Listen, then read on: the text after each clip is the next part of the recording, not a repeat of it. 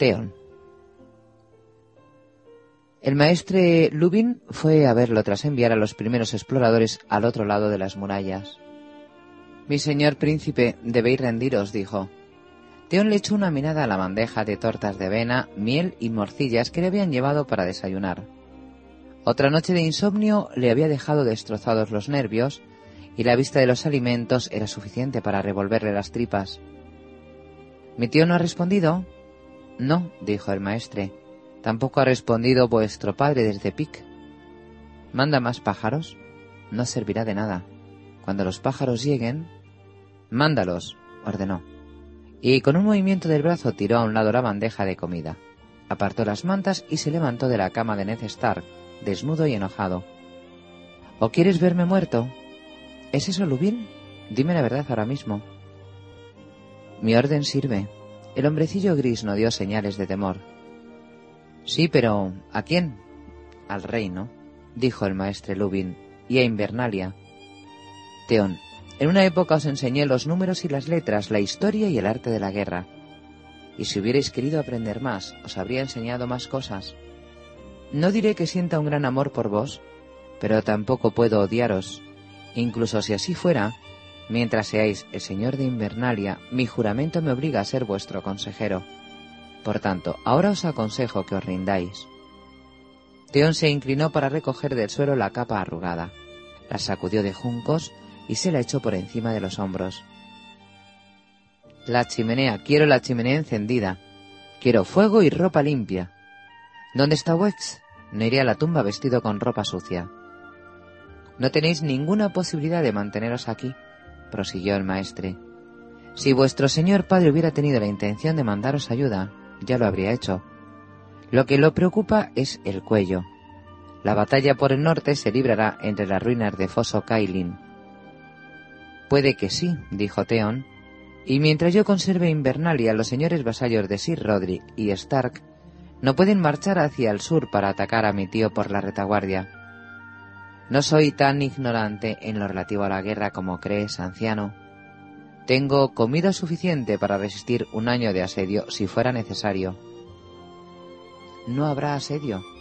Quizá pasen uno o dos días armando escaleras y atando arpeos a las cuerdas, pero en muy poco tiempo treparán por vuestras murallas por cien sitios a la vez. Quizá podáis defender un tiempo el torreón principal, pero el castillo caerá en manos de una hora. Lo mejor sería que abrierais las puertas y pidierais ¿Clemencia? Ya sé qué tipo de clemencia guardan para mí. Hay una posibilidad. Soy hijo del hierro, le recordó Teón. Las posibilidades me las labro yo. ¿Qué opciones me han dejado?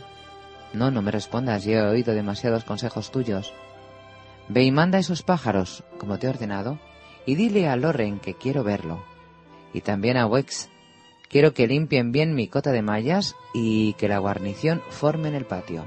Durante un instante pensó que el maestro lo iba a cuestionar, pero finalmente Rubin, muy tieso, hizo una reverencia. Como ordenéis, señor. El grupo era ridículamente reducido. Los hombres del hierro eran pocos y el patio muy grande. Tendremos encima los norteños antes de que caiga la noche, les dijo, si Roderick Cassell y todos los señores que han acudido a su llamada. No huiré de ellos. He tomado este castillo y tengo la intención de defenderlo, de vivir o morir como príncipe de Invernalia. Pero no le voy a ordenar a ningún hombre que muera por mí. Si os vais ahora, antes de que las fuerzas principales de Sir Roderick caigan sobre nosotros, todavía tendréis una oportunidad de ser libres. Desenvainó su espada larga y trazó una línea en el fango. Los que se queden a combatir, que den un paso al frente. Nadie dijo nada. Los hombres se mantenían allí de pie, con sus cotas, sus pieles y sus corazas de cuero endurecido, inmóviles como si los hubieran esculpido en piedra. Unos pocos intercambiaron miradas. Urzen levantó y volvió a apoyar los pies alternativamente. Dick Harlow carraspeó y escupió. Una leve brisa hizo oscilar los largos cabellos de Endear. León se sintió como si se estuviera ahogando.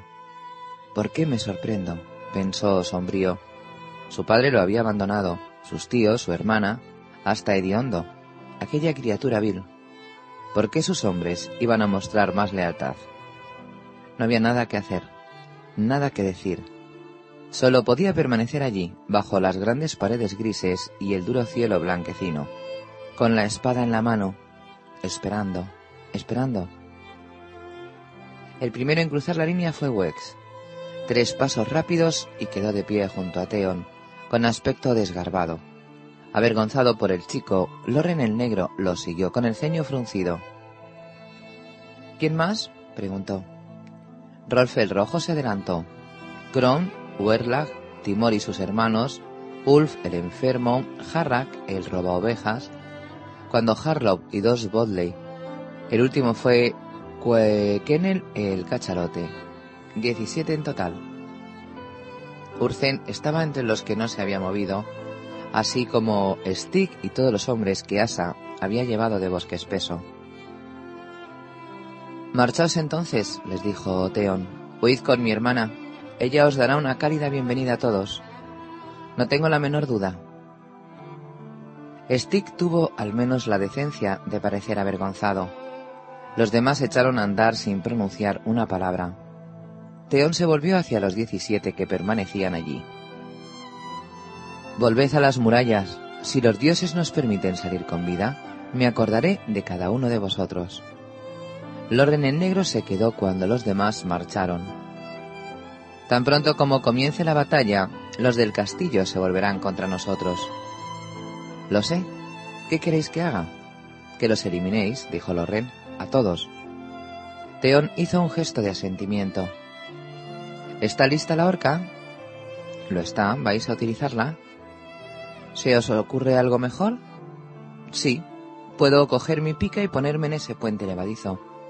Que vengan a por mí. De uno en uno. Dos, tres a la vez. No tiene importancia. Mientras me quede un aliento, ninguno cruzará el foso. Quiere morir, pensó Teon. No quiere una victoria, sino un final digno de una canción. Lo de la horca es mejor. Como ordenéis, replicó Lorren, con la mirada cargada de desprecio. Wex lo ayudó a vestirse para la batalla. Bajo el jubón negro y la capa dorada, llevaba una cota de mallas bien engrasada y debajo de ella una coraza. En cuanto estuvo vestido y armado, Theon subió a la torre del vigía, en la esquina donde se unían las murallas este y sur, para contemplar el destino que lo aguardaba. Los norteños se desplegaban para rodear el castillo. Era difícil calcular su número, por lo menos un millar, quizá el doble contra 17. Habían llevado catapultas y escorpiones. No vio torres de asedio avanzando por el camino real, pero en el bosque de los lobos había madera suficiente para construir todas las que hicieran falta. Teón estudió sus estandartes mirando por el tubo de lentes miriense del maestre Lubin. El hacha de guerra de Cerwin ondeaba con bravura por todas partes y también se veían los árboles de Tallar, así como los tritones de Puerto Blanco. Los blasones de Flynn y Karstark eran menos. Aquí allá pudo divisar el alce de los Horwood. Pero no hay ningún Glover. Asa se ha encargado de eso. Tampoco están los Bolton de Fuerte Terror, ni los Umber han bajado desde la sombra del muro. Y tampoco hacían falta. Al poco tiempo el niño Clay Cerwin apareció ante las puertas, con una bandera de paz en una larga asta para anunciar que si Rodríguez Cassell quería parlamentar con Theon el Renegado. Renegado. El nombre era amargo como la bilis. Recordó que había ido a Pic para guiar los barcos de su padre contra Lannisport. Saldré enseguida, gritó hacia abajo, solo. Loren el Negro lo desaprobó. La sangre solo se lava con sangre, declaró. Los caballeros pueden respetar los armisticios con otros caballeros, pero no cuidan tanto su honor cuando tratan con aquellos a los que consideran bandoleros. Soy el príncipe de Invernalia y el heredero de las Islas del Hierro, replicó Theon, airado. Ve a buscar a la chica y haz lo que te dije.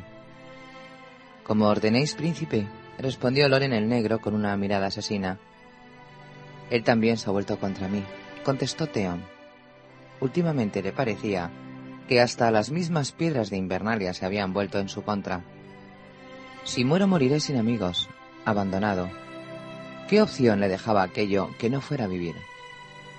Cabalgó hasta la torre de la entrada con la corona en la cabeza. Una mujer estaba sacando agua del pozo y Gage, el cocinero, lo observaba ante las puertas de la cocina. Ocultaban su odio bajo un aspecto malhumorado y rostros tan inexpresivos como la piedra, pero de todos modos él podía percibirlo. Cuando bajó el puente levadizo, un viento gélido llegó del otro lado del foso. Le produjo un estremecimiento. Es el frío nada más, se dijo Theon. Solo estoy tiritando, no temblando. Hasta los valientes tiritan. Cabalgó en las fauces de aquel viento, bajo el rastrillo, sobre el puente levadizo. Las puertas exteriores se abrieron para permitirle el paso. Cuando apareció al pie de las murallas casi sintió como lo observaban los niños desde las órbitas vacías donde habían estado sus ojos. Si Roderick lo esperaba en el mercado o a horcajadas sobre su caballo pinto.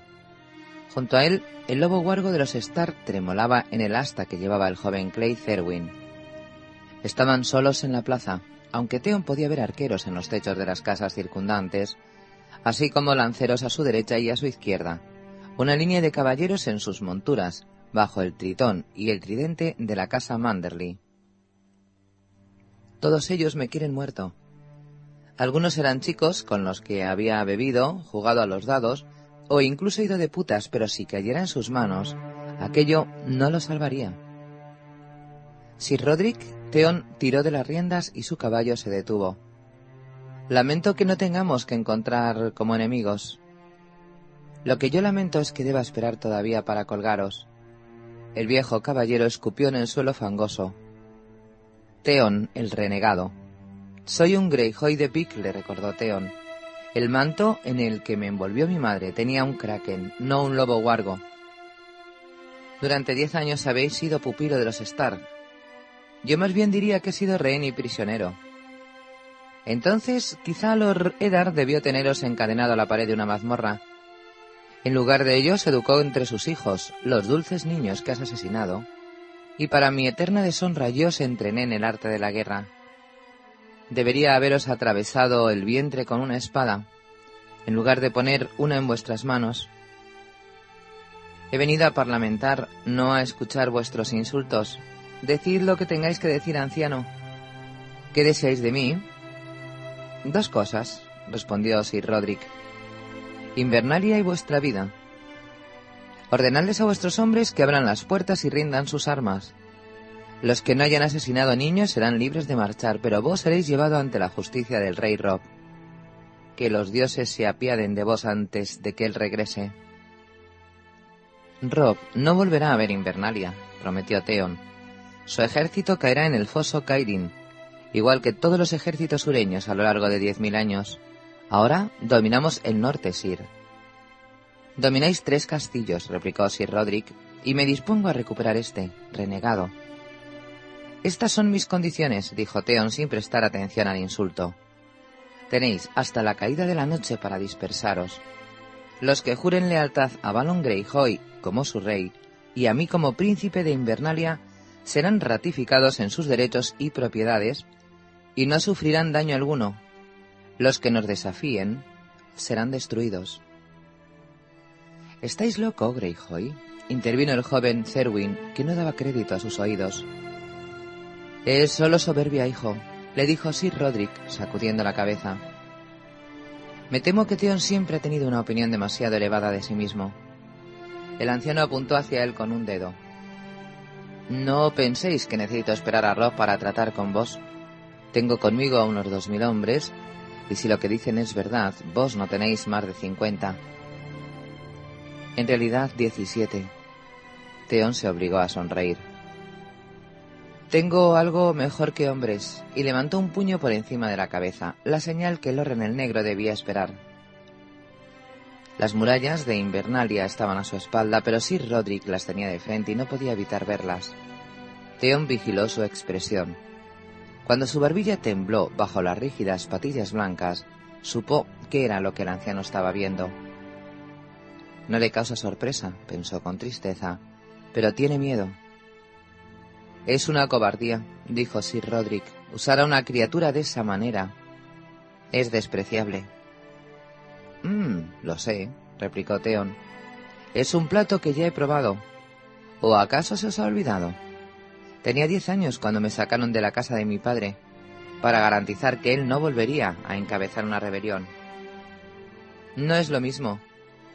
El lazo corredizo que yo llevaba no era de cáñamo, dijo Theon con el rostro impasible. Es verdad, pero como si lo hubiera sido. Y me laceró, me laceró hasta dejarme en carne viva. Hasta aquel momento no se había dado cuenta plenamente de que había sido así. Pero cuando las palabras brotaron de su boca, vio que estaban llenas de verdad. No se os hizo ningún daño, ni se le hará a vuestra vez siempre que...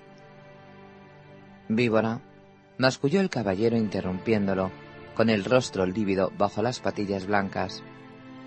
Os di la oportunidad de salvar a vuestros hombres y morir con una pizca de honor. Renegado, Debí saber que pedía demasiado de un asesino de niños.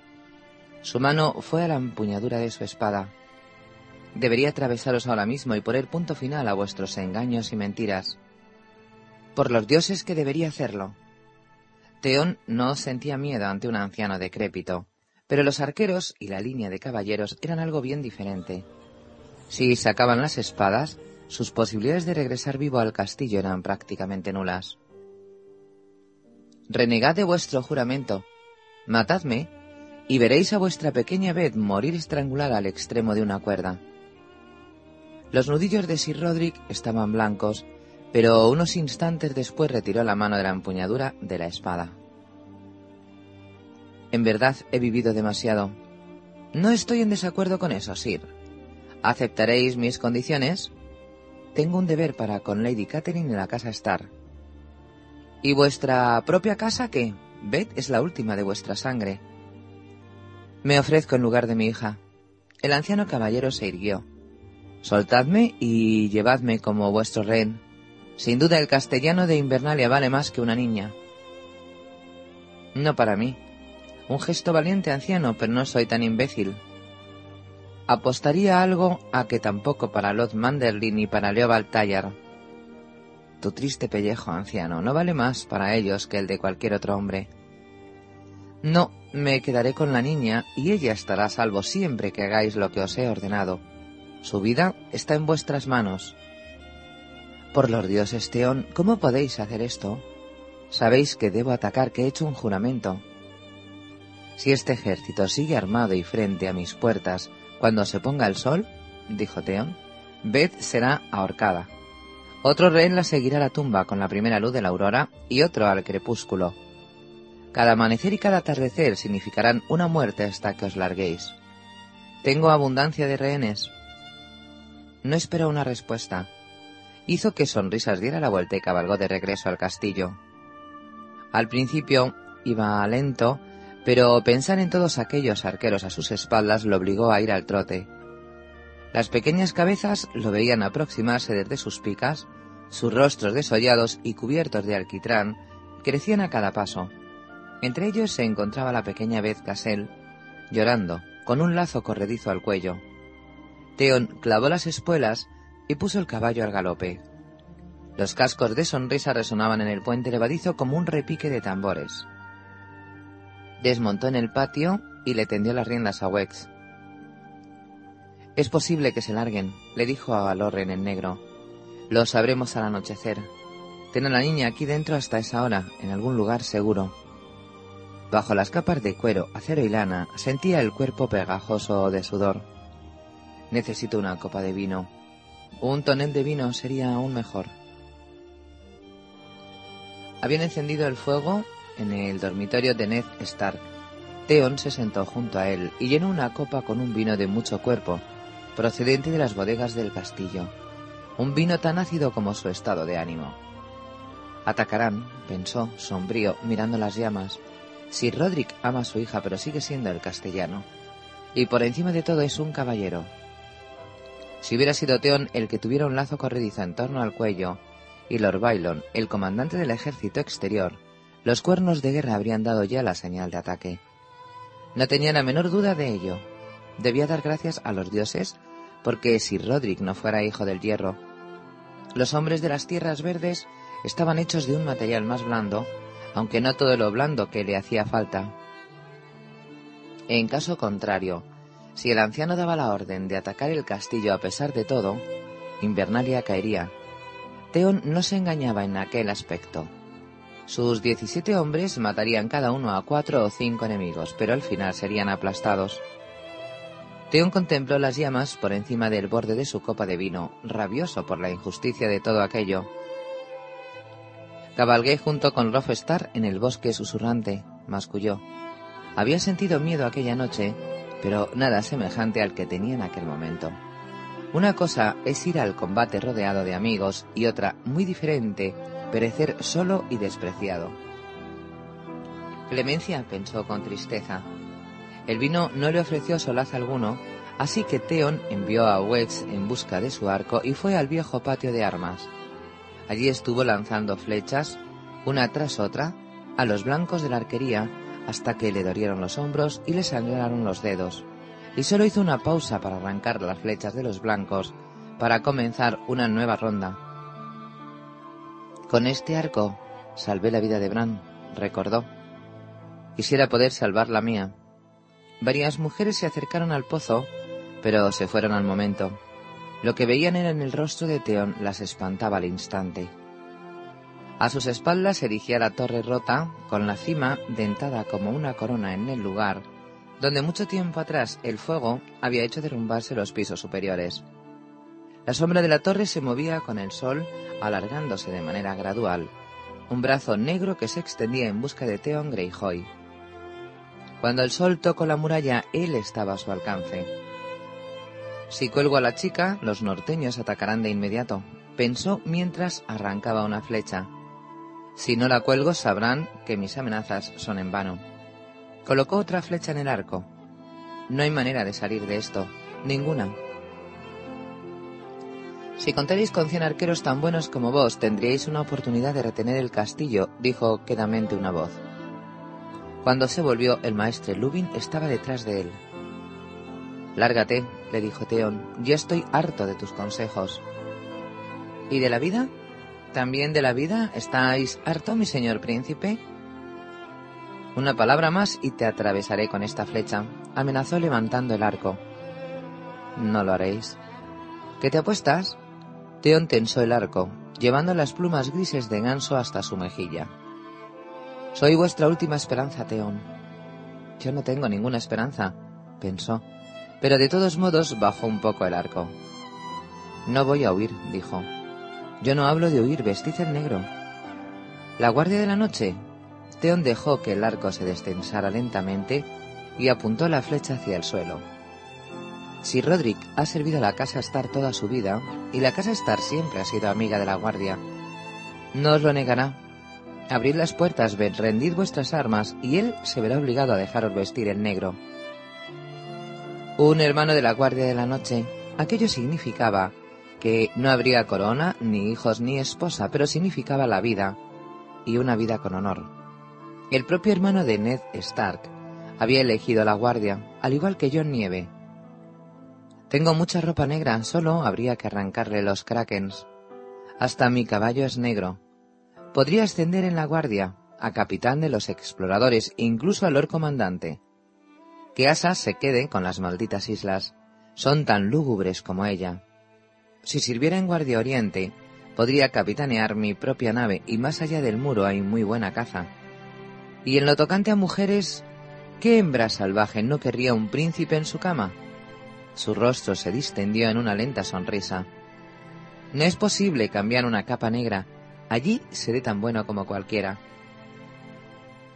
Príncipe Teon. El grito rompió su ensoñación en pedazos. Crom llegaba corriendo del otro lado del cuartel. Los norteños. Sintió una punzada súbita de miedo que le dio náuseas. ¿Atacan? Aún hay tiempo. El maestre Lubin le oprimió el brazo. Izad bandera blanca. Combaten entre sí, informó Crom con urgencia. Han llegado más hombres, centenares, y al principio han hecho como que se unían a los otros, pero ahora han caído sobre ellos. ¿Será Asa? Después de todo habrá venido a salvarme. No, dijo Kron con un gesto de negación. Os digo que son norteños. En su estandarte llevan un hombre ensangrentado. El hombre desollado de fuerte terror. Theon recordó que Ediondo había pertenecido al bastardo de Bolton antes de ser capturado. Era difícil creer que una criatura tan vil como él pudiera hacer que los Bolton cambiaran su alianza, pero era lo único que tenía sentido. Voy a verlo, dijo Theon. El maestre Lubin lo siguió. Cuando llegaron a las almenas, toda la plaza del mercado, al otro lado de las puertas, estaba cubierta de cadáveres y caballos agonizantes. No pudo ver líneas de batalla, solo un caótico remolino de estandartes y hojas afiladas. El aire otoñal vibraba con gritos y gemidos. Si Roderick tenía más seguidores, pero los hombres de fuerte terror parecían tener mejores mandos y habían cogido a los otros por sorpresa. Theon los vio cargar, retroceder y cargar de nuevo, dejando al ejército más numeroso convertido en fracciones sangrantes cada vez que intentaba formar entre las casas. Podía oír el choque de las picas de hierro contra escudos de roble por encima del bramido de terror de un caballo herido. Alcanzó a ver que la posada estaba en llamas. Loren el Negro apareció a su lado y permaneció un rato en silencio. El sol poniente estaba muy bajo, pintando los campos y las casas de un rojo vivo. Un agudo grito de dolor resonó por encima de las murallas, y tras las casas que ardían se oyó sonar un cuerno de guerra. Teón contempló a un hombre herido que se arrastraba con dolor por el suelo, manchando el fango con su sangre, mientras intentaba llegar al pozo que se encontraba en el centro de la plaza del mercado. Murió antes de llegar allí. Llevaba un chaleco de cuero y un yelmo cónico, pero ninguna insignia que indicara de qué lado había peleado.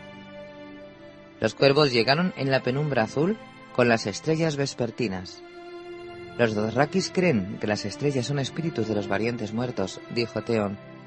El maestre Lubin se lo había dicho mucho tiempo atrás. ¿Los Dothrakis? Los señores de los caballos, al otro lado del mar angosto. Ah, esos. Loren el Negro hizo una mueca bajo la barba. Los salvajes se creen cualquier tontería. A medida que oscurecía y el humo se disipaba, era más difícil ver qué ocurría abajo pero el choque del acero disminuyó gradualmente hasta desaparecer, y los gritos y los cuernos de combate dejaron paso a gemidos y sollozos lastimeros. Finalmente una columna de hombres a caballo apareció entre las nubes de humo. Los encabezaba un caballero con armadura oscura. Su yelmo redondeado era de un rojo mate y de sus hombros colgaba una capa color rosa pálido. Hizo detenerse a su caballo ante las puertas exteriores y uno de sus hombres gritó para que les abrieran el castillo. ¿Amigos o enemigos? gritó Loren el Negro. ¿Os traería un enemigo estos magníficos regalos? Yelmo Rojo hizo un gesto con la mano y tres cadáveres cayeron delante de las puertas. Una antorcha osciló sobre los cuerpos para que los defensores pudieran ver los rostros de los muertos desde las murallas. El viejo castellano dijo Loren el Negro. Con Leobard Tallar y Clay Zerwin. El jovencísimo señor había sido alcanzado en el ojo por una flecha y Sir Roderick había perdido el brazo izquierdo a la altura del codo. El maestre Lubin soltó un grito de angustia sin palabras, se apartó de la aspillera y presa de las náuseas cayó de rodillas. Ese gran cerdo de Manderley fue demasiado cobarde para salir de Puerto Blanco. Si no, también lo habríamos traído, gritó Yelmo Rojo. Estoy salvado, pensó Teón. Entonces, ¿por qué sentía tal vacío interior? Era una victoria, una dulce victoria, la liberación por la que había rezado. Miró al maestre Lubin y pensar lo cerca que he estado de rendirme y vestir el negro. Abridle las puertas a nuestros amigos. Quizá aquella noche Theon dormiría sin miedo de los que pudieran llevarle sus sueños. Los hombres de fuerte terror atravesaron el foso y entraron por las puertas interiores. Theon, acompañado por Loren en negro y el maestre Lubin, bajó al patio a recibirlos. Del extremo de unas pocas lanzas colgaban pendones rosados, pero la mayoría llevaba picas de guerra, mandobles y escudos casi convertidos en astillas. ¿Cuántos hombres habéis perdido? le preguntó Theon a Yelmo Rojo cuando éste desmontó. Veinte o treinta, La antorcha se reflejó en el esmalte astillado del visor. El yelmo y el gorjal habían sido moldeados con la forma del rostro y los hombres de una persona sin piel y ensangrentados, con la boca abierta en un silencioso grito de angustia. Si Roderick os superaba por una ventaja de cinco a uno. Sí, pero creía que éramos amigos. Un error habitual. Cuando el viejo tonto me dio la mano, le corté medio brazo. A continuación, he dejado que me viera la cara. El hombre se llevó las dos manos al yelmo y se lo quitó, para sostenerlo en el hueco del brazo. Hediondo, dijo Teon con inquietud.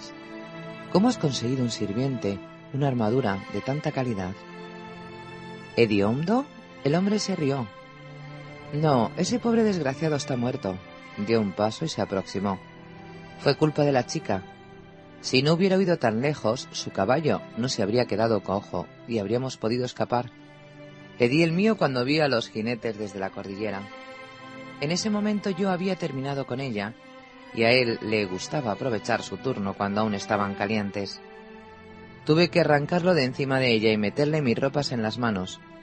Las botas de piel de becerro, el jubón de terciopelo, el cinto de la espada, con incrustaciones de plata, hasta mi manto de Marta Cibelina. Le dije, corre a fuerte terror y trae toda la ayuda que puedas.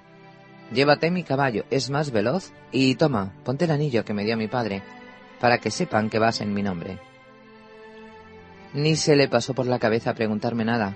Cuando lo atravesaron por la espalda con una flecha, yo había tenido tiempo de ponerme sus harapos y de untarme con la mierda de la chica.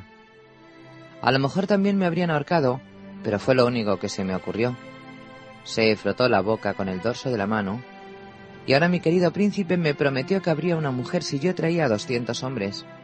Bien, he traído tres veces esa cantidad, y no se trata de chicos bisoños ni labriegos, sino de la mismísima guarnición de mi padre.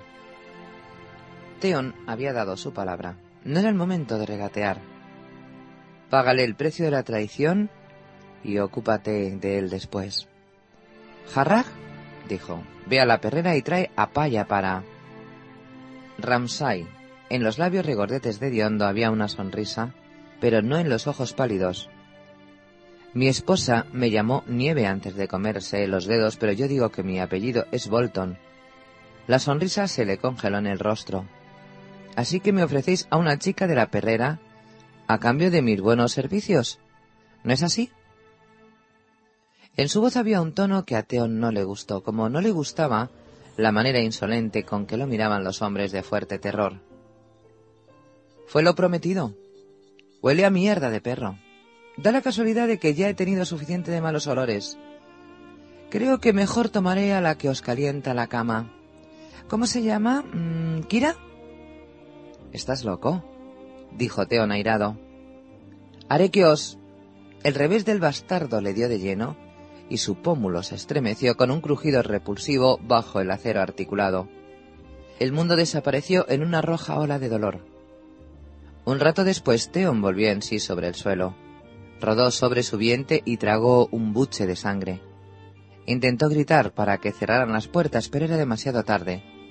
Los hombres de fuerte terror habían eliminado a Rolf el Rojo y a Kenneth, y cada vez entraban más, un río de cotas de mallas y espadas afiladas. Tenía un zumbido en los oídos y el error reinaba en torno a él. Loren el Negro había sacado su espada, pero cuatro atacantes lo arrinconaban. Vio caer a Ulf, alcanzado en el vientre por el disparo de una ballesta cuando corría hacia la sala principal. El maestre Lubin intentaba llegar hasta él, cuando un caballero montado le clavó una lanza en la espalda y a continuación retrocedió para pasarle por encima. Otro hombre hacía girar una antorcha en grandes círculos en torno a su cabeza y después le lanzó hacia el techo de paja de los establos. Sacad de aquí a los Frey, gritaba el bastardo mientras las llamas se elevaban al cielo. Y quemad el resto, quemadlo, quemadlo todo. Lo último que vio Theon Greyjoy fue a sonrisas que había escapado a coces de los establos incendiados con las crines en llamas, relinchando, encabritado.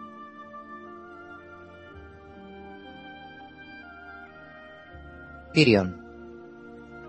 Soñaba con un techo de piedra agrietado y con el olor de la sangre, la mierda y la carne quemada. Alrededor de él había hombres gimiendo y sollozando, y de cuando en cuando un grito rasgaba el aire, rebosante de dolor. El aire estaba lleno de un humo acre. Cuando intentó moverse descubrió que se había ensuciado en el lecho. El humo lo hacía llorar. Estoy llorando.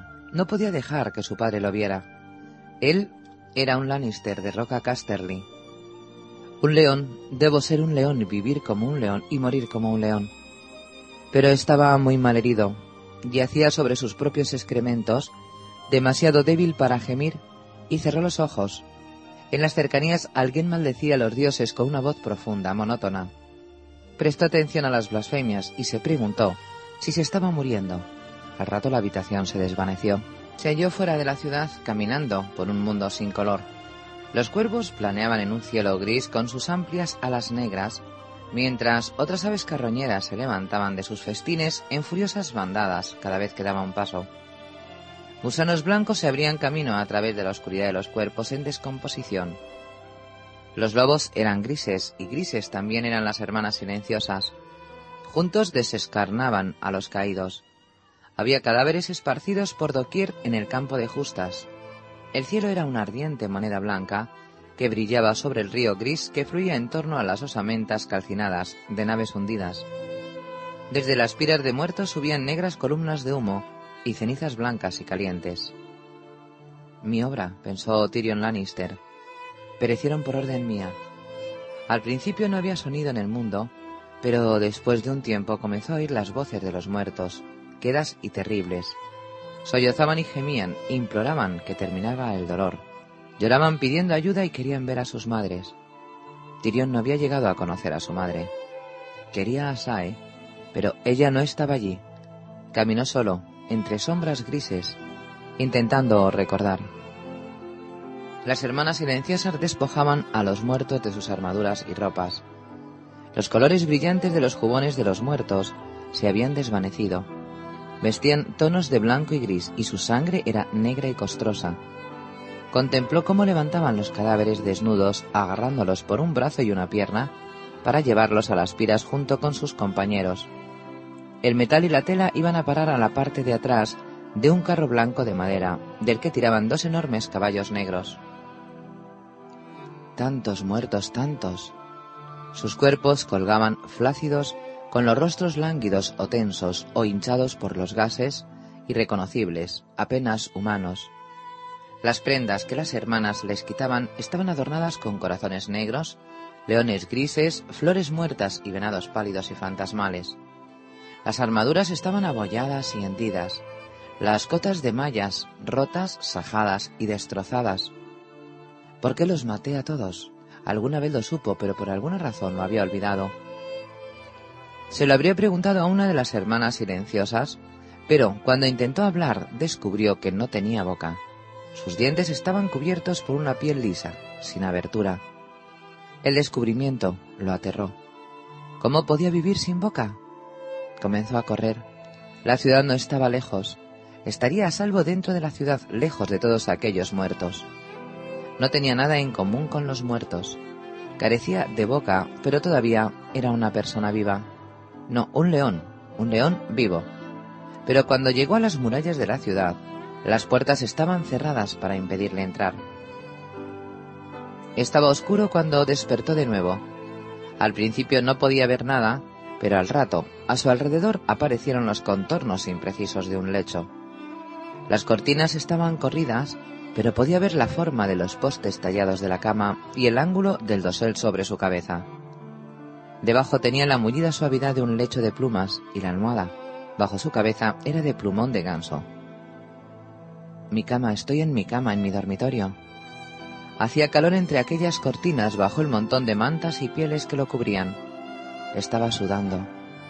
Fiebre, pensó, como si estuviera borracho. Se sentía muy débil, y el dolor fue como una estocada cuando hizo un esfuerzo para levantar la mano. Se rindió y dejó de hacerlo. Sentía enorme la cabeza, tan grande como la cama, demasiado pesada para levantarla de la almohada. Apenas lograba percibir su cuerpo. cómo he llegado hasta aquí. Intentó recordar. La batalla en momentos y destellos regresó a su mente. El combate en el río, el caballero que le había ofrecido su guantelete, el puente de naves. Sir Mandon. Vio los ojos muertos vacíos, la mano extendida hacia él, el fuego verde que se reflejaba en la lámina de esmalte blanco. El miedo lo recorrió con un gélido sobresalto. Bajo las sábanas pudo notar que su vejiga se vaciaba. Si hubiera tenido boca, habría gritado. No, eso era un sueño, pensó, mientras el corazón le latía con fuerza. Ayudadme, que alguien me ayude. Jaime, Sae, madre, quien sea. Tisa. Nadie lo oyó, nadie acudió. Solo en la oscuridad volvió a sumirse en un sueño con olor a meados. Soñó que su hermana estaba allí de pie inclinada sobre su cama, con su señor padre al lado, frunciendo el ceño. Tenía que ser un sueño porque Lord Tywin estaba a mil leguas de distancia, peleando contra Rob Stark en Occidente. Otros llegaban y se iban. Varys lo miró y suspiró, pero Meñique no eh, puso cara de sarcasmo. Maldito cerdo traicionero, pensó Tyrion con encono. Te mandamos a Puente Amargo y no regresaste. A veces podía oír que hablaban entre sí, pero no entendía las palabras. Sus voces le zumbaban en los oídos como avispas a través de un grueso fieltro. Quería preguntar si habían ganado la batalla. Seguramente, pues en caso contrario yo sería una cabeza en una pica clavada en algún lugar. Si estoy vivo es que hemos vencido. No sabía qué lo complacía más, si la victoria o el hecho de que había sido capaz de razonar aquello. La inteligencia regresaba a él, aunque con lentitud. Aquello era bueno, lo único que tenía era su inteligencia. La siguiente vez que despertó las cortinas estaban recogidas y Podrick Payne estaba de pie junto a él, con una vela en la mano. Cuando vio que Tyrion abrió los ojos, se fue corriendo. No, no te vayas. Ayúdame, Ayúdame, intentó decirle, pero lo único que logró fue un gemido apagado. No tengo boca. Se llevó una mano a la cara. Cada movimiento era torpe y doloroso. Sus dedos hallaron la tela rígida donde deberían haber tocado carne, labios y dientes. Vendas. La parte inferior de su cara estaba herméticamente vendada. Era una máscara de yeso endurecido con agujeros para respirar y alimentarse. Al poco rato Poz reapareció. Esta vez lo acompañaba un desconocido, un maestre con cadena y túnica.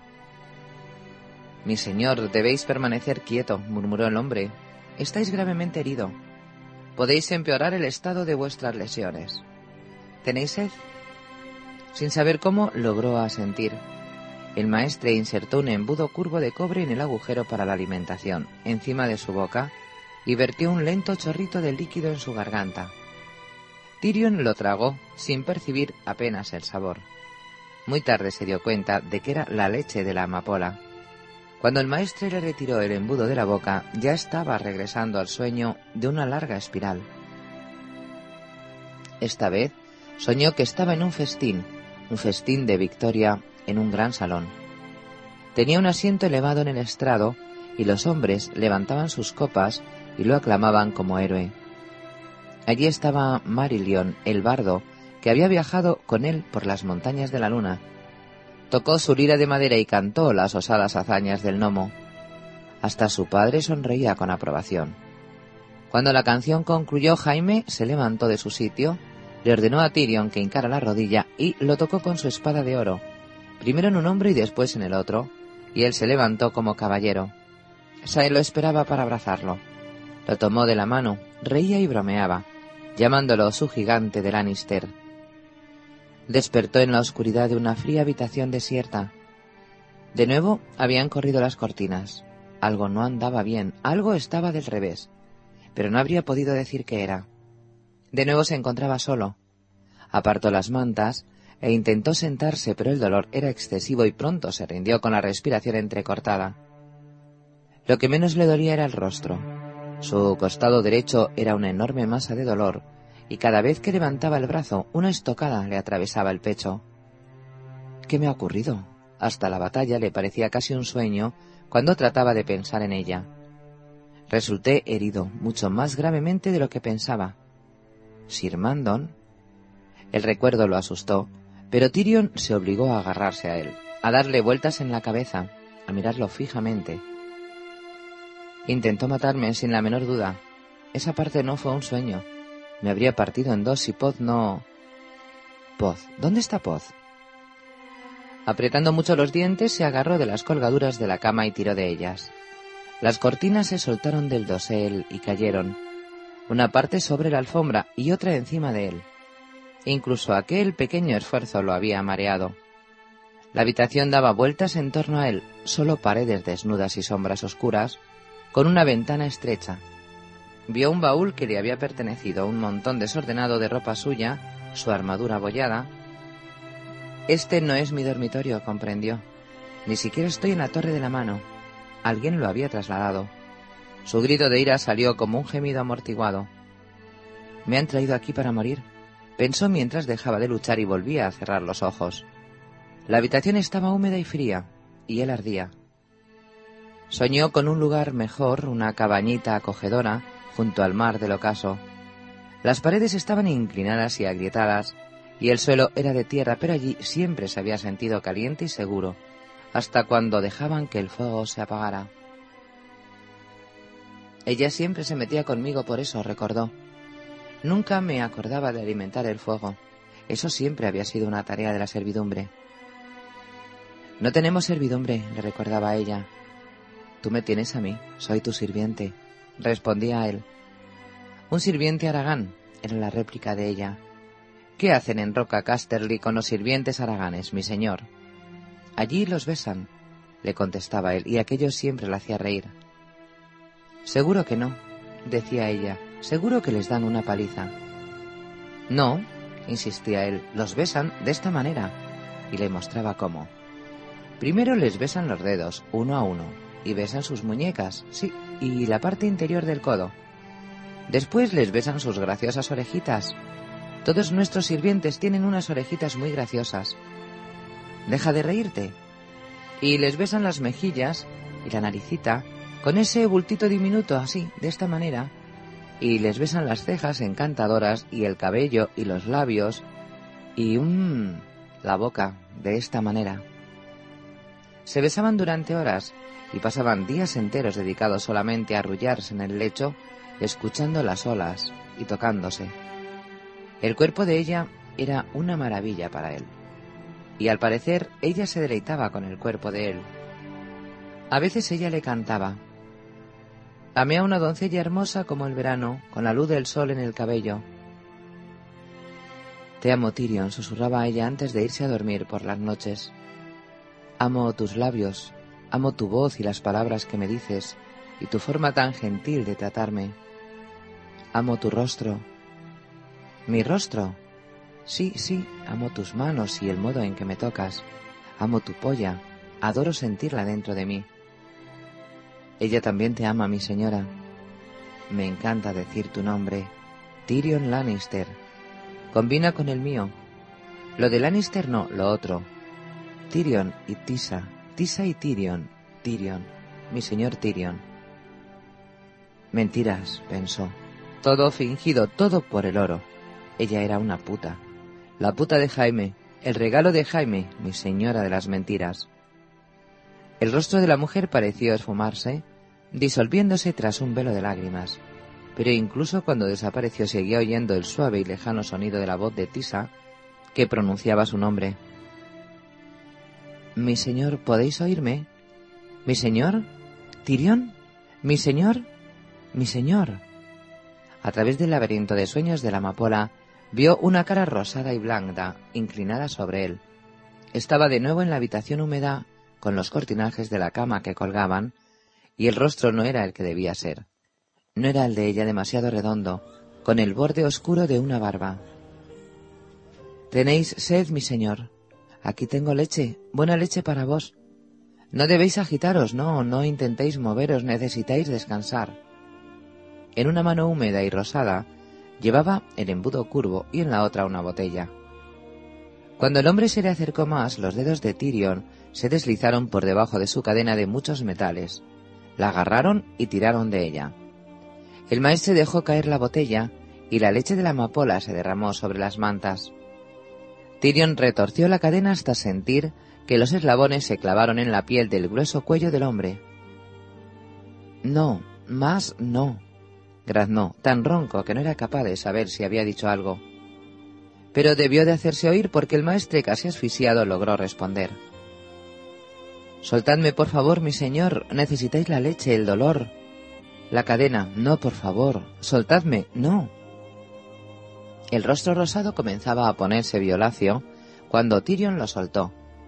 El maestre retrocedió, aspirando con ansiedad. Su garganta enrojecida mostraba unas huellas blancas donde los eslabones habían ejercido presión. Sus ojos también estaban blancos. Tyrion levantó una mano, se la llevó a la cara e hizo un movimiento como de arrancarse la máscara endurecida. Lo repitió una, dos veces. ¿Queréis, eh, queréis que os quiten las vendas, no es eso? dijo finalmente el maestre. Pero yo no. Eso sería muy imprudente, mi señor. ¿No estáis curado todavía? La reina podría. La mención de su hermana le arrancó un gruñido a Tyrion. Entonces, eres uno de los suyos. Apuntó al maestre con un dedo y después cerró la mano en un puño. Hizo gestos de aplastar, de estrangular. Una promesa de lo que sucedería a menos que lo obedeciera. Por suerte el maestre comprendió. Haré, haré lo que ordene mi señor, sin duda, pero es una imprudencia vuestras heridas. Hacedlo, dijo, esta vez más alto. El hombre hizo una reverencia y abandonó la habitación, para retornar momentos después con un largo cuchillo de hoja fina y serrada, un cuenco con agua, un montón de telas suaves y varias botellas. Tyrion había logrado incorporarse un poco y estaba medio sentado sobre su almohada. El maestre le pidió que estuviera tan quieto como le fuera posible e introdujo la punta del cuchillo bajo el mentón, por debajo de la máscara. Un desliz de la mano y Cersei se librará de mí, pensó. Podía sentir cómo la hoja cortaba el lino endurecido a escasa distancia de su garganta. Por fortuna, aquel hombre blando y rosado no era uno de los sirvientes más valerosos de su hermana. Al poco rato empezó a sentir el aire fresco en las mejillas. También sentía dolor, claro, pero hizo un esfuerzo para no prestarle atención. El maestre tiró las vendas, todavía llenas de costas de ungüento. No os mováis ahora, tengo que lavaros la herida. Sus dedos eran delicados, el agua era tibia y relajante. La herida, pensó Tyrion, recordando un súbito destello plateado que había pasado al parecer por debajo de sus ojos. Esto va a doler un poco, advirtió el maestre mientras humedecía una venda en un vino que olía a hierbas maceradas. Fue algo más que doler un poco. Trazó una línea de fuego por todo lo ancho del rostro de Tyrion y clavó una barra incandescente por la nariz. Sus dedos se aferraron a las sábanas y comenzó a jadear, pero logró no gritar. El maestre cloqueaba como una gallina vieja. Lo más prudente habría sido dejar la máscara en su lugar hasta que la carne cicatrizara, mi señor. De todos modos tiene buen aspecto. La herida está limpia, eso es bueno.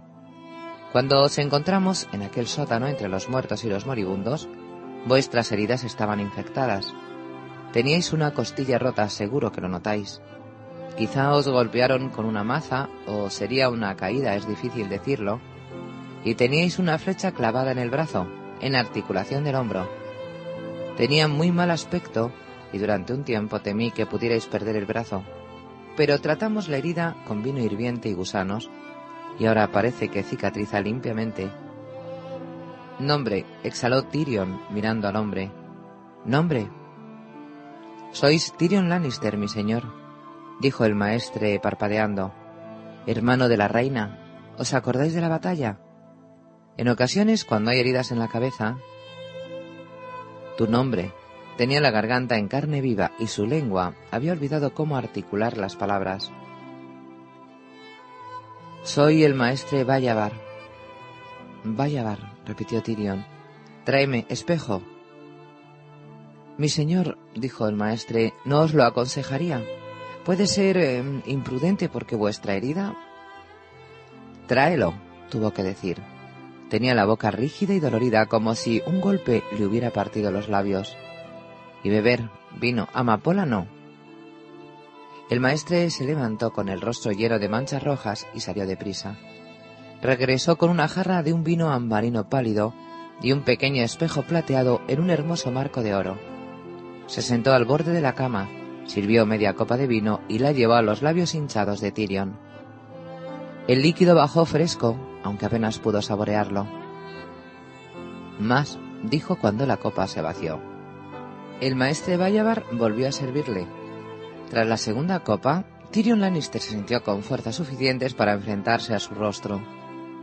Tomó el espejo, se miró y no supo si reírse o llorar. El tajo era largo y torcido. Comenzaba un pelo por debajo del ojo izquierdo y terminaba en el lado derecho de su mandíbula. De su nariz habían desaparecido tres cuartas partes, así como un pedazo del labio. Le habían cosido los bordes de la herida con hilo de tripa y las groseras puntadas estaban aún en su sitio, a uno y otro lado del costurón de carne roja, a medio cicatrizar. Precioso, graznó al tiempo que dejaba el espejo a un lado. Ya lo recordaba todo. El puente formado por naves, Sir Mandon Moore, una mano y una espada que se dirigía a su rostro. Si no hubiera dado un paso atrás, ese tajo se me habría llevado la mitad de la cabeza. Jaime siempre había dicho que Sir Mandon era el más peligroso de la Guardia Real porque sus ojos muertos y vacíos no permitían adivinar sus intenciones. No debí confiar nunca en ninguno de ellos. Había sabido que Sir Merin y Sir Boros eran leales a su hermana, así como Sir Osmund más tarde, pero se había permitido creer que los demás no habían perdido totalmente el honor. Cersei debió de pagarle para asegurarse de que yo no volviera de la batalla. ¿Qué otra cosa podría ser? Que yo sepa, nunca hice daño alguno a Sir Mandon. Tyrion se tocó la cara, palpando la carne con dedos torpes y gruesos. Otro regalo de mi querida hermanita, el maestre permanecía junto a la cama como un ganso a punto de salir volando. Mi señor, lo más probable es que quede una cicatriz. ¿Lo más probable? Su risa se transformó al momento en una mueca de dolor. Sin lugar a dudas tendría una cicatriz, y tampoco parecía probable que la nariz volviera a crecerle en poco tiempo. Su rostro no se había considerado nunca atractivo, pero aquello... Así aprenderé a no jugar con hachas. Una media sonrisa le tensó el rostro. ¿Dónde estamos? ¿En qué lugar? Le dolía hablar, pero Tyrion había estado en silencio demasiado tiempo. Ah, mi señor, estáis en el torreón de Maegor, en una cámara situada encima del salón de baile de la reina. Su Alteza quería teneros cerca para poder cuidaros ella misma. Seguro que sí. Llévame, ordenó Tyrion, a mi cama, a mis habitaciones donde estaré rodeado por mis hombres y por mi maestre siempre que pueda encontrar uno en el que pueda confiar. Ah, pues, eh, mi señor, eso no va a ser posible. La mano del rey reside ahora en las que antes eran vuestras habitaciones. Yo soy la mano del rey. El esfuerzo que hacía para hablar lo dejaba exhausto y lo que oía lo dejaba confuso. No, mi señor, yo... El maestre Vallavar parecía preocupado. Habéis resultado herido, agonizabais. Vuestro señor padre ha asumido ahora esas tareas, Lord Tywin. ¿Aquí? Desde la misma noche de la batalla, Lord Tywin nos salvó a todos. La gente del pueblo dice que era el fantasma del rey Renly, pero los hombres sensatos saben que no fue así. Fue vuestro padre con Lord Tyrell, el caballero de las flores, y con Lord Meñique. Cabalgaron entre las cenizas y atacaron al usurpador Stannis por la retaguardia. Fue una gran victoria y ahora Lord Tywin se ha establecido en la Torre de la Mano para ayudar a Su Alteza a poner orden en el reino. Alabados sean los dioses. Alabados sean los dioses, repitió Tyrion falsamente. Su maldito padre y el maldito meñique y el fantasma de Renly. Quiero... comenzó a decir. ¿Y qué es lo que quiero? No podía decirle al rosado Ballestbar que le llevara a Sae. ¿A quién podía llamar? ¿En quién podía confiar? ¿Varys? ¿Bron? ¿Sir Jacelyn? A mi escudero, concluyó. Poz, Peine. Fue Poz allí, en el puente de naves. El chico me salvó la vida. ¿El chico? ¿El chico extraño? El chico extraño, Podrick Payne. Tú ve, tráelo. Como queráis, mi señor. El maestre Balabar inclinó la cabeza y salió a toda prisa. Tyrion sentía cómo las fuerzas se le escapaban mientras esperaba. Se preguntaba cuánto tiempo había permanecido allí, durmiendo. A Cersei le encantaría verme dormir para siempre, pero no voy a darle ese gusto. Podrick Payne entró en el dormitorio tímido como un ratón. ¿Mi señor? ¿Cómo puede un chico que es tan fiero en la batalla asustarte tanto en la habitación de un herido? se asombró Tyrion. Quería quedarme a vuestro lado, pero el maestre me echó. Échalo a él. Escúchame, me cuesta trabajo hablar. Necesito vino del sueño. Vino del sueño, no leche de la amapola. Ve a donde Frenken. Frenken no va a lavar. Vigílalo mientras lo prepara. Tráeme el vino. Pod le echó una mirada furtiva al rostro de Tyrion y apartó la vista con la misma celeridad. No puedo reprocharle eso. Quiero los míos, continuó Tyrion. Guardias. Bron, ¿dónde está Bron? Lo han armado caballero. Búscalo. Le dolía hasta fruncir el entrecejo. Tráelo aquí. Como digáis, mi señor. Bron. ¿Sir Mandon? preguntó Tyrion agarrando la muñeca del chico. El chico retrocedió asustado. No tuve intención de... ¿Está muerto? ¿Está seguro? ¿Está muerto? Se ahogó. Arrastró los pies sumiso. Bien, no hables de él, de mí, de lo que pasó. Nada. Cuando su escudero se marchó, las últimas fuerzas de Tyrion lo abandonaron también. Se reclinó y cerró los ojos. Quizá volviera a soñar con Tisa. ¿Le gustaría mi cara ahora? pensó con amargura. John. Cuando Corin Mediamano le dijo que buscara ramitas secas para encender un fuego, John supo que el final de ambos se acercaba. Qué agradable sería sentirse caliente otra vez, aunque fuera durante un ratito, se dijo mientras arrancaba ramas peladas del tronco de un árbol muerto. Fantasma estaba sentado sobre las patas traseras, callado como siempre. ¿Aullará por mí cuando esté muerto? ¿De la misma manera que el lobo de Bran aulló cuando él cayó? se preguntó John. ¿Aullará a peludo, allá lejos, en Invernalia y viento gris y Nimeria, estén donde estén? La luna se elevaba detrás de una montaña y el sol descendía detrás de otra, mientras John chocaba el puñal contra el pedernal para sacar chispas, hasta que finalmente apareció una fina columna de humo. Corin se acercó y se quedó de pie junto a él mientras la primera llama crecía, haciendo chisporrotear los pedazos de corteza y la pinocha. Tan tímida como una doncella en su noche de bodas, dijo el explorador corpulento con voz serena, y casi igual de bella. A veces uno se olvida de lo bella que puede ser una hoguera. No era hombre al que cupiera esperar oír hablar de doncellas y noches de boda. Por lo que John sabía, Corín se había pasado toda su vida en la guardia. ¿Habrá amado alguna vez a una doncella? ¿Se habrá casado? No podía preguntarlo, de modo que se limitó a aventar la hoguera. Cuando la llama comenzó a chisporrotear por todas partes, se quitó los guantes tiesos para calentarse las manos y suspiró, preguntándose si alguna vez un beso lo había hecho sentirse tan bien. El calor se difundió entre sus dedos como mantequilla derretida. mano se acomodó sobre la tierra y se sentó junto al fuego con las piernas cruzadas mientras la luz temblorosa jugueteaba en sus rasgos angulosos. De los cinco exploradores que habían oído del paso aullante, de regreso a los cereales gris azulado de los colmillos helados, solo quedaban ellos dos. Al principio John había albergado la esperanza de que Escudero Dalbridge mantuviera a los salvajes detenidos en el paso. Pero cuando oyeron la llamada de un cuerno lejano, todos ellos supieron que Escudero había caído. Después divisaron al águila que ascendía en el crepúsculo, con sus enormes alas color gris azulado, y Serpiente de Piedra tomó el arco en las manos, pero el ave se puso fuera de su alcance mucho antes de que pudiera tensar las cuerdas. Eben escupió y masculló algo sobre Wars y Cambiapieles. Al día siguiente, divisaron el águila en dos ocasiones y oyeron tras ella el cuerno de caza, cuyo sonido retumbaba en las montañas. Cada vez parecía sonar más fuerte, más cercano. Cuando cayó la noche, Mediamano le dijo a Eben que tomara la pequeña montura del guerrero y la suya y que galopara a toda prisa hacia Mormon, deshaciendo el camino por el que habían venido. Los demás entretendrían a los perseguidores. Envía a John, había instado Eben. A caballo es tan veloz como yo. John tiene otro papel en esto. Solo es un muchacho. No, replicó Corín, es un hombre de la Guardia de la Noche.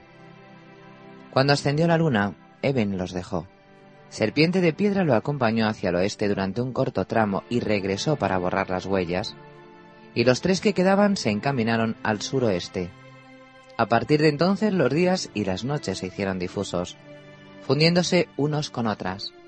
Dormían sobre las sillas de montar y se detenían solo lo necesario para alimentar y dar de beber a sus pequeños caballos de las montañas. Luego volvían a montar. Cabalgaron sobre rocas desnudas, entre lúgubres bosques de pinos y montones de nieve vieja, sobre cordilleras heladas y a través de ríos de poca profundidad que carecían de nombre. A veces, Corín o Serpiente de Piedra regresaban un trecho para borrar las huellas, pero era un gesto fútil. Los vigilaban. Cada amanecer y cada atardecer divisaban al águila que se elevaba entre los picos, solo un puntito en la inmensidad del cielo. Escalaban una elevación de poca altura entre dos picos cubiertos de nieve cuando un gato sombra salió rugiendo de su guarida, apenas a diez pasos de distancia. El animal era flaco y estaba hambriento, pero al verlo la yegua de serpiente de piedra fue presa del pánico. Se encabritó y salió al galope y antes de que el explorador pudiera tenerla de nuevo bajo control, tropezó en la cuesta inclinada y se rompió una pata.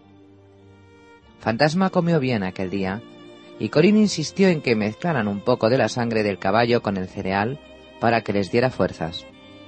El sabor de aquella papilla asquerosa estuvo a punto de provocarle arcadas a John, pero se obligó a tragarla. Cada uno cortó del costillar una docena de tiras de carne cruda para masticarla mientras cabalgaban y dejaron el resto para los gatos sombras. No tenía sentido borrar las huellas.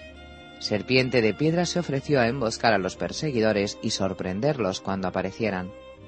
Quizá pudiera llevarse consigo al infierno a unos cuantos. Corín se negó. Si hay un hombre en la guardia de la noche que pueda atravesar los colmillos helados solo y a pie, ese eres tú, hermano. Puedes trepar montañas que un caballo tendría que rodear. Diríjate al puño. Dile a Mormon qué vio John y cómo. Dile que los antiguos poderes están despertando, que se enfrenta a gigantes, a wars y a cosas peores. Dile que los árboles vuelven a tener ojos. No tiene la menor oportunidad, pensó John mientras contemplaba cómo serpiente de piedra desaparecía tras una cresta nevada, un pequeño insecto negro reptando sobre una ondulada extensión blanca. Después de aquello, cada noche parecía más fría que la anterior y más solitaria. Fantasma no siempre los acompañaba, pero nunca se alejaba mucho. Hasta cuando estaban separados, John percibía su cercanía. Aquello lo alegraba. Mediamano no era el más afable de los hombres. La larga tranza canosa de Corín oscilaba lentamente con el movimiento de su caballo. A menudo cabalgaban durante horas sin pronunciar palabra. Los únicos sonidos eran el suave roce de las herraduras en la piedra y el silbido del viento que soplaba sin parar entre las cimas. Cuando dormía no soñaba con lobos, con sus hermanos, con nada. Ni siquiera los sueños pueden vivir aquí, se dijo. ¿Está bien afilada tu espada, yo nieve? preguntó Corín media mano, desde el otro lado de las llamas oscilantes. Mi espada es de acero valirio, me la dio el viejo oso. ¿Recuerdas tu juramento? Sí, no eran palabras que un hombre pudiera olvidar. Una vez dichas no podían retirarse. Cambiaban la vida de uno para siempre. Repítelo conmigo, John Nieve. Si eso es lo que quieres. Sus voces se unieron en una sola bajo la luna ascendente, mientras Fantasma escuchaba y las montañas hacían de testigo. La noche se avecina, ahora empieza mi guardia. No terminará hasta el día de mi muerte. No tomaré esposa, no poseeré tierras, no engendraré hijos, no llevaré corona, no alcanzaré la gloria, viviré y moriré en mi puesto. Soy la espada en la oscuridad, soy el vigilante del muro, soy el fuego que arde contra el frío, la luz que trae el amanecer, el cuerno que despierta a los durmientes, el escudo que defiende los reinos de los hombres. Entrego mi vida y mi honor a la Guardia de la Noche durante esta noche y todas las que estén por venir. Cuando terminaron, no se oyó otro sonido que el chisporroteo tenue de las llamas y un lejano silbido del viento. John abrió y cerró sus dedos, chamuscados, repitiendo las palabras en su mente, orando para que los dioses de su padre le dieran fuerzas para morir con valor cuando llegara su hora. Ya no faltaba tanto. Las monturas estaban al límite de sus fuerzas y John sospechaba que la bestia de Corín no duraría un día más. En aquel momento las llamas habían bajado y el calor disminuía. Pronto se apagará esta hoguera, dijo Corín, pero si el muro cae alguna vez, todos los fuegos se apagarán. No había nada que John pudiera decir a aquello. Hizo un gesto de asentimiento. Aún podríamos escapar de ellos, dijo el explorador. ¿O no? No le tengo miedo a la muerte, dijo, y solo era una mentira a medias. Puede que no sea tan fácil, John, ¿Qué quieres decir? No lo entendía. Si nos cogen debes rendirte. ¿Rendirme? parpadeó, incrédulo. Los salvajes no tomaban cautivos entre los hombres a los que llamaban cuervos. Los mataban a todos, con excepción de... Solo perdonan a los renegados, a los que se unen a ellos como Mans Rider. ¿Y tú? No, dijo John haciendo un gesto de negación. Nunca. No lo haré. Lo harás, te lo ordeno. Me lo ordenas. Pero nuestro honor no significa más que nuestra vida, siempre que el reino esté a salvo. ¿Eres un hombre de la Guardia de la Noche? Sí, pero no hay peros, John Nieve. ¿Lo eres o no lo eres? Lo soy, dijo John, irguiéndose. Entonces escúchame. Si nos atrapan, te irás con ellos, como te recomendó una vez la chica salvaje que capturaste. Pueden exigirte que hagas tiras de tu capa, que les jures lealtad sobre la tumba de tu padre, que maldigas a tus hermanos y a tu lord comandante. Te exijan lo que te exijan, no puedes negarte. Haz lo que te ordenen, pero en lo más hondo de tu corazón recuerda quién y qué eres.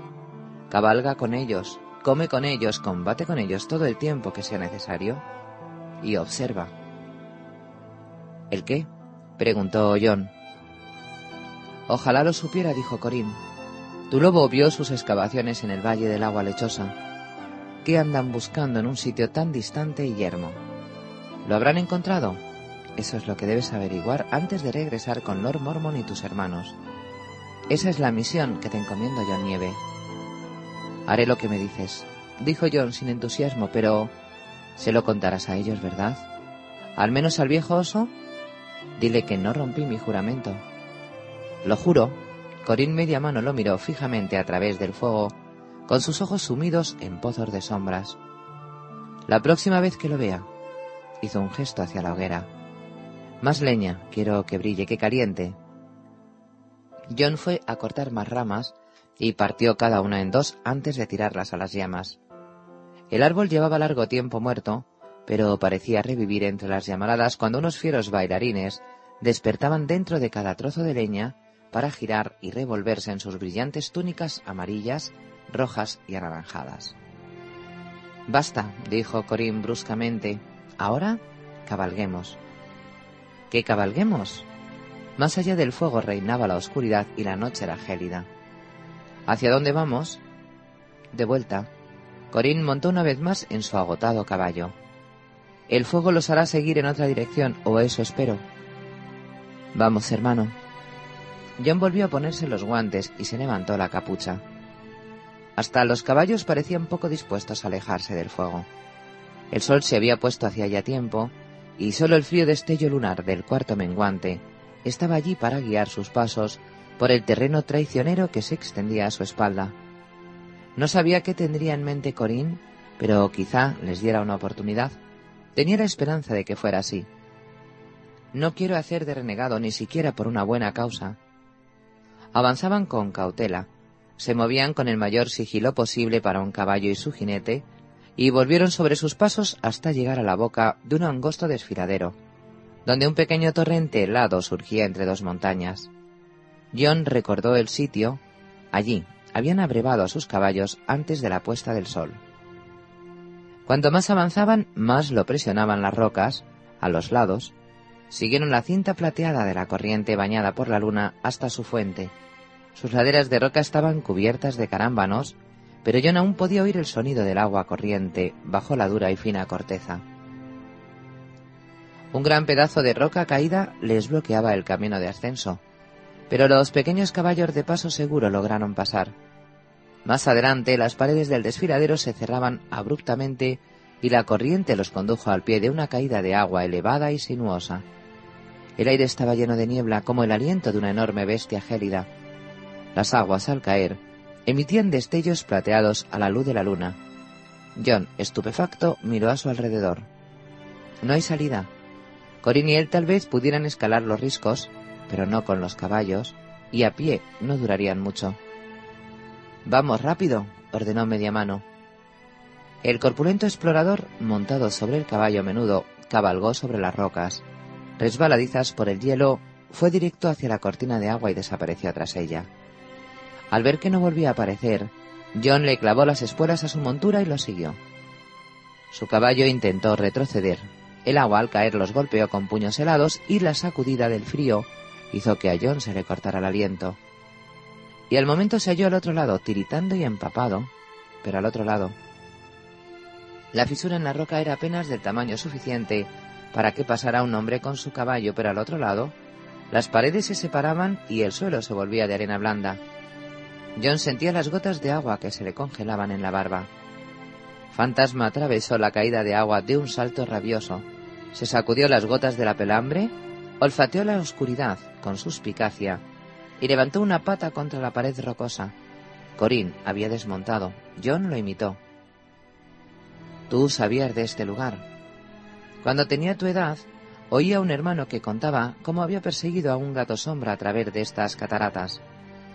Desensilló el caballo, le quitó el bocado y las riendas y lo rascó con los dedos a través de las crines lanudas. Hay un camino que atraviesa el corazón de la montaña. Si al llegar la aurora no nos han encontrado, seguiremos adelante. Yo me encargo de la primera guardia, hermano.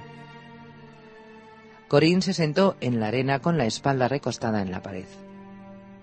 No era más que una sombra negra imprecisa en la penumbra de la caverna. Por encima del rumor del agua que caía, no oyó el suave sonido del acero sobre el cuero, lo que solo podía significar que en media mano había desenvainado la espada. Se quitó la capa mojada, pero allí había demasiado frío y humedad para seguir desnudándose. Fantasma se estiró junto a él y le lamió el guante antes de acurrucarse para dormir. John le agradecía su calor. Se preguntó si, allá afuera, la hoguera seguía ardiendo, o si ya se habría apagado. Si el muro cae alguna vez, todos los fuegos se apagarán. La luna brillaba a través de la cortina de agua y dejaba una pálida franja brillante en la arena, pero al rato aquello también se desvaneció y reinó la oscuridad total. Finalmente llegó el sueño con sus pesadillas. Soñó con castillos en llamas y con cadáveres que se levantaban intranquilos de sus sepulturas. Cuando Corín lo despertó, aún estaba oscuro.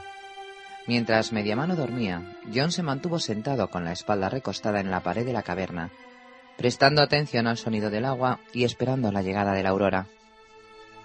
Al romper el día, cada uno masticó una tira semicongelada de carne de caballo. Después ensillaron de nuevo sus bestias y se echaron las capas negras por encima de los hombros. Durante su guardia, Mediamano había confeccionado media docena de antorchas, empapando mazos de musgo en el aceite que llevaba en las alforjas. Encendió la primera y guió el avance hacia la oscuridad con la pálida llama delante de sí. John lo siguió con los caballos. El sendero de piedra se retorcía, primero arriba, después abajo y luego giraba en un descenso abrupto.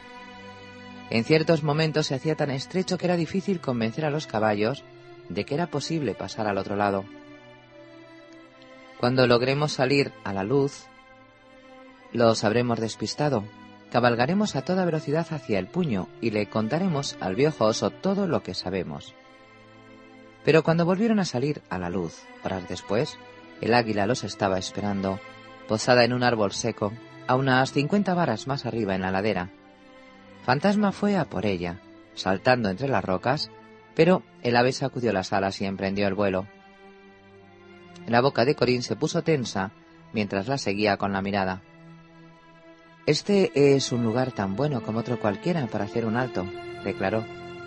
La boca de la cueva nos protege por encima y no pueden ponerse a nuestra retaguardia sin atravesar la montaña. ¿Está afilada tu espada, John Nieve? Sí, respondió. Demos de comer a los caballos, nos han servido con dedicación.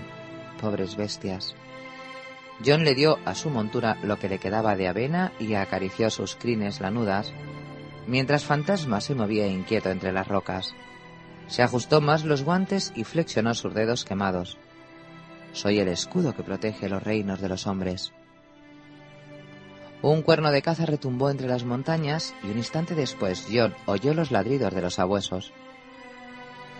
Pronto llegarán aquí, anunció Corín. Ten presto a tu lobo. Fantasma, conmigo, dijo John. El lobo Wargo acudió a disgusto a su lado, con la cola tiesa. Los salvajes aparecieron en gran cantidad sobre una cresta a menos de 800 pasos de distancia. Sus perros los precedían, en la carrera, bestias de color gris pardusco, con las fauces desnudas que tenían bastante de lobo en la sangre. Fantasma mostró los colmillos, con el pelaje erizado. Tranquilo, murmuró John, conmigo. Oyó un batir de alas por encima de su cabeza. El águila se posó en un saliente de roca y emitió un grito de triunfo. Los cazadores se aproximaban con cautela, temiendo quizá las flechas. John contó catorce, con ocho perros.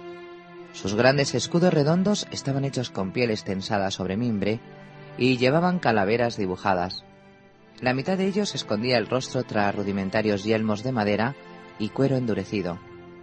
En los flancos los arqueros colocaban flechas en pequeños arcos de madera y hueso, pero no disparaban. Los demás parecían estar armados con lanzas y mazas. Uno de ellos tenía un hacha de piedra tallada.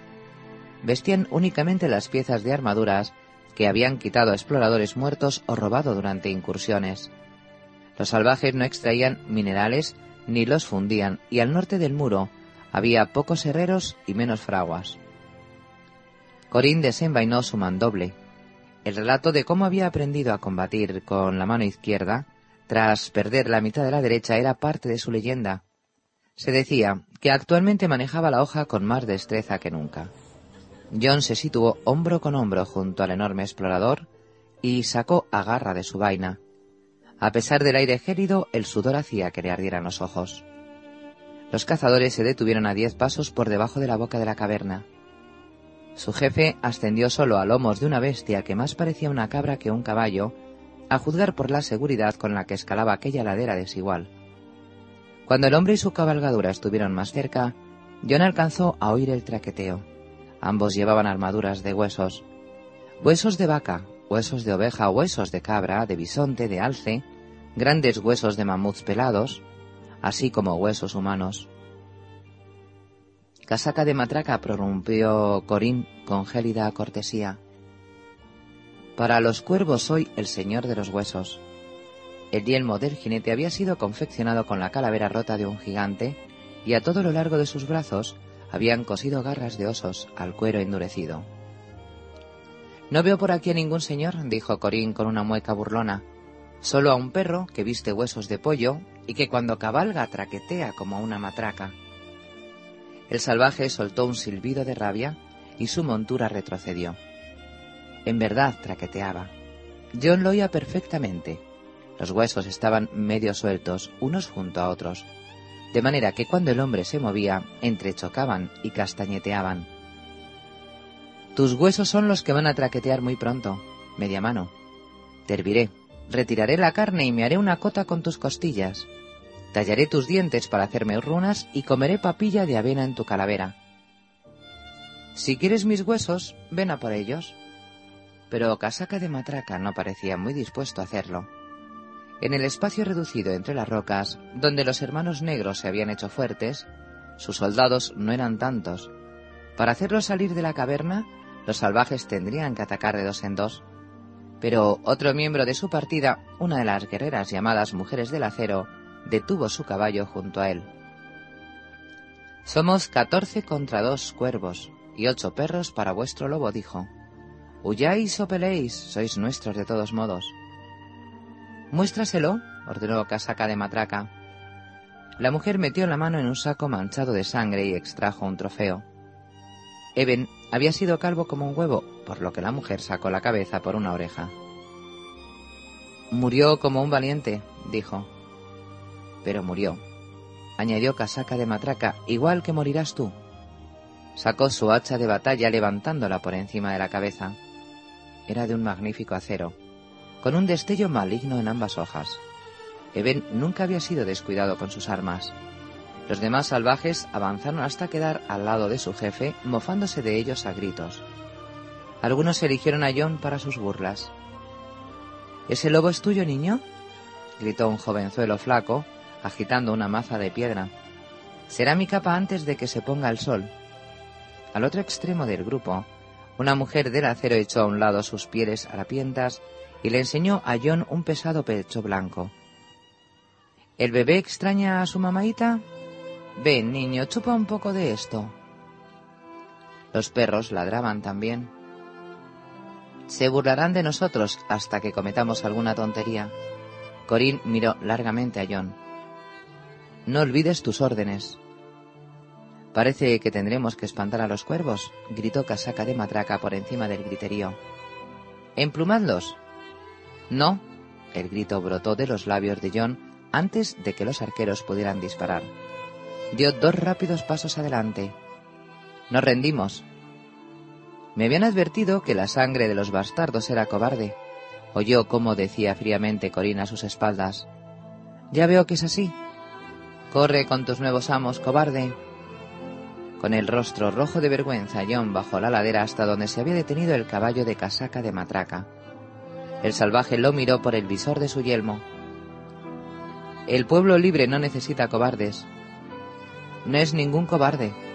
Uno de los arqueros se quitó del yelmo de piel de oveja y sacudió una cabellera roja y lanuda. Es el bastardo de Invernalia, el que me salvó la vida. Déjalo vivir. John miró a Ygritte a los ojos y no pudo pronunciar palabra. Que muera, insistió el señor de los huesos. El cuervo negro es un pájaro astuto, no confío en él. En una roca por encima de ellos, el águila agitó las alas y cortó el aire con un grito de furia. El ave te odia, John Nieve, dijo Ygritte, y tiene buenas razones para ello. Era un hombre antes de que lo mataras. No lo sabía, dijo John, sin mentir ni un ápice, tratando de acordarse del rostro del hombre que había matado en el paso. Me dijiste que Mance me aceptaría. Y lo hará, replicó Ygritte. Mance no está aquí, dijo Casaca de Matraca. Ragwill, destrípalo. La corpulenta mujer del acero entrecerró los ojos. Si el cuervo quiere unirse al pueblo libre, dijo, que nos muestre su habilidad y dé pruebas de que lo que dice es cierto. Haré lo que me ordenéis. Las palabras le salieron con dificultad, pero John logró pronunciarlas. Entonces, bastardo, mata a media mano. La armadura de huesos de casaca de matraca traqueteó sonoramente con las carcajadas. Como si pudiera, dijo Corín. Vuélvete, nieve, y muere. Y al momento la espada de Corín lo buscó, y de alguna manera Garra se alzó para parar el golpe. La violencia del impacto estuvo a punto de hacer que la espada cayera de la mano de John y lo hizo retroceder, trastabillando. Te exijan lo que te exijan, no puedes negarte. Agarró la espada con las dos manos, con suficiente celeridad para lanzar una estocada. Pero el corpulento explorador la desvió con facilidad despectiva. Siguieron combatiendo adelante y atrás, tremolantes las capas negras, la rapidez del joven contra la fuerza salvaje de las estocadas de Corín, lanzadas con la mano izquierda. El mandoble de media mano parecía estar en todas partes a la vez, cayendo por un flanco y al momento por el otro, llevando a John de un lado a otro e impidiéndole recuperar el equilibrio. Percibía ya cómo se le entumecían los brazos. Incluso cuando los dientes de fantasma se cerraron ferozmente en torno a la pantorrilla del explorador, Corín logró mantenerse sobre los pies de alguna manera, pero en aquel instante, al volverse, se descubrió. John pisó fuerte y pivotó. El explorador retrocedía, y durante un momento pareció que el tajo de John no lo había alcanzado. Pero inmediatamente apareció un collar de lágrimas rojas en la garganta del hombre, brillante como una gargantilla de rubíes. La sangre comenzó a salir a borbotones y Corín media mano cayó. Del hocico de fantasma caían gotas rojas, pero solo la punta de la espada del bastardo estaba manchada. John hizo que el lobo guargo se apartara y se inclinó junto a él, pasándole el brazo por encima. La luz se apagaba en los ojos de Corín. Afilada, dijo, levantando los dedos mutilados. A continuación su mano cayó y su vida se apagó. Él lo sabía, pensó John aturdido. Sabía qué me iban a exigir. Recordó entonces a Samuel Tarly, a Green, a Ethel Penas, a Pip y al sapo en el Castillo Negro. Los había perdido a todos. Había perdido a Bran, a Rizcon y a Rob. ¿Quién era él en aquel momento? ¿Qué era? Levantadlos. Una mano rudas lo obligaron a ponerse en pie. John no puso resistencia. ¿Tienes un nombre?